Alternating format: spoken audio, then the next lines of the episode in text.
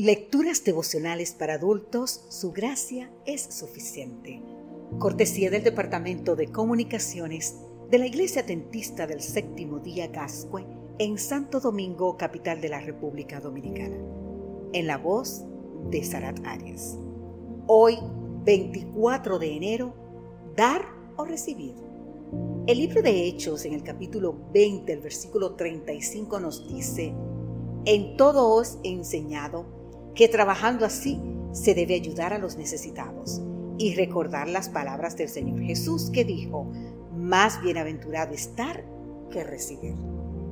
En el versículo de hoy, Pablo cita una declaración de Jesús que no figura en los evangelios. Dar está en la misma esencia de Dios, dice San Juan 3:16. Tal vez el texto bíblico más conocido, que Dios nos ama de tal manera que nos dio a su Hijo.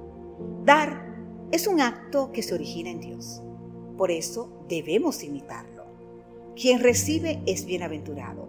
Quien da lo es aún más. Quien da se desprende de su propio egoísmo y recibe la bendición de Dios. Dar y darse es cada vez más indispensable en el mundo en que vivimos hoy.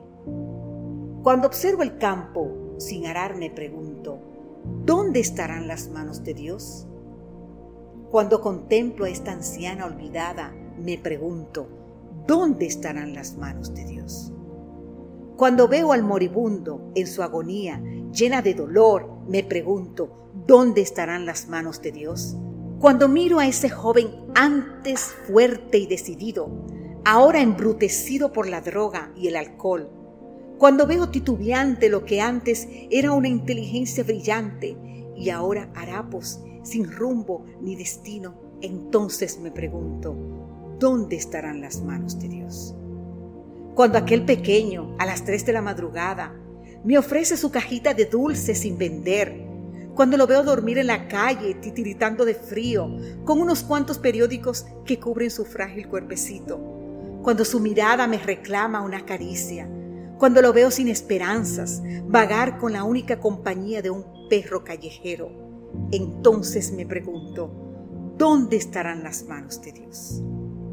Y me enfrento a Dios y le pregunto, ¿dónde están tus manos, Señor? Para luchar por la justicia, para dar una caricia o un consuelo al abandonado, rescatar a la juventud de las drogas, dar amor y ternura a los olvidados. Entonces, después de un largo silencio, escucho una voz que me dice, ¿No te das cuenta de que tú eres mis manos?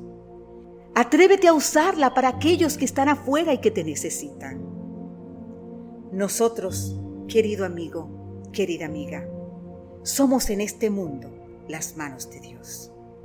Sirve hoy con amor, porque más bienaventurado estar que recibir.